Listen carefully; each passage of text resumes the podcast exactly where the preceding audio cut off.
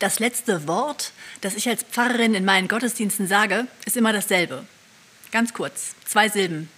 Winzig, aber mit Riesenbedeutung. Nicht Amen, das äh, spricht die Gemeinde. Mein letztes Wort gehört zum biblischen Segen, der die Menschen aus dem Gottesdienst hinaus begleitet.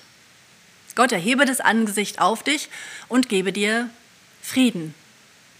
Normalerweise denke ich dabei oft an den kleinen privaten Frieden, dass die Menschen friedlich miteinander umgehen, in sich Ruhe und Frieden finden bei allen Alltagssorgen.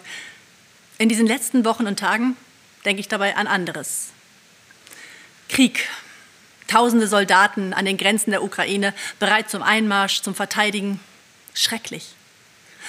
Auch wenn hier so manche maximal über die steigenden Gaspreise schimpfen, mich lässt das nicht kalt, wenn ich mir vorstelle, wie viele tausende Tote und Verletzte es geben würde bei so einem Krieg. In einem Land, das von uns nicht weiter entfernt ist als Aachen von Görlitz. Darum reisen die gerade im Moment Mächtigen durch die Welt und versuchen es mit Diplomatie, mit Drohen und dann wieder mit Anreizen, Kriegsvermeidungsstrategien im besten Fall.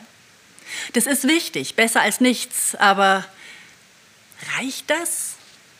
Wenn ich am Ende vom Gottesdienst um Frieden bitte, ist es total anders. Überhaupt nicht diplomatisch. Ich bitte auch um viel mehr. Nicht, Gott gebe uns Ideen, Angriffe zu verhindern, sondern Gott gebe uns Frieden. Und die Gemeinde antwortet, Amen, so sei es, ohne Verhandlungsspielraum. In den Bildern der Bibel ist Gottes Frieden immer so riesig und weit, höher als all unsere Vernunft.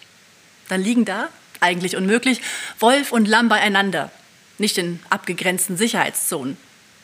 Total unvernünftig? Ja, sag ich ja. Das ist höher als all unsere Vernunft.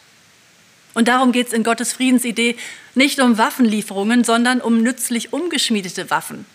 Schwerter zu Pflugscharen.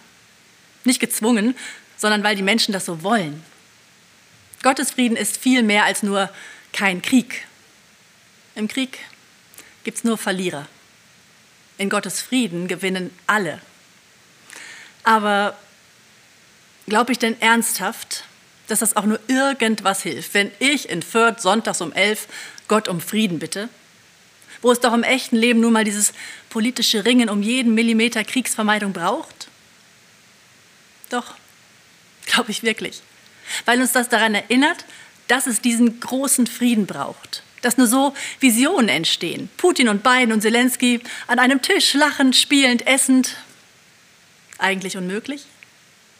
Dass alles schwelende Misstrauen und die Angst voreinander sich auflösen in der Erfahrung, im Frieden geht es uns allen gut. Besser als in jedem Krieg. Und die Bitte um Frieden hilft, weil sie unsere Sehnsucht ausspricht. Jede und jeder von uns, an jedem Küchentisch der Welt, in allen Büros und auf jedem Spielplatz, jeder möchte in Frieden leben, egal was Machthaber einflüstern. Darum wird die Hoffnung auf Gottes Frieden auch am Ende so mächtig sein. Und darum sollten wir davon erzählen und darum bitten, immer wieder, ob sonntags um elf oder jetzt gleich. Ich wünsche Ihnen eine gesegnete Nacht. Gott erhebe das Angesicht auf uns und gebe uns Frieden.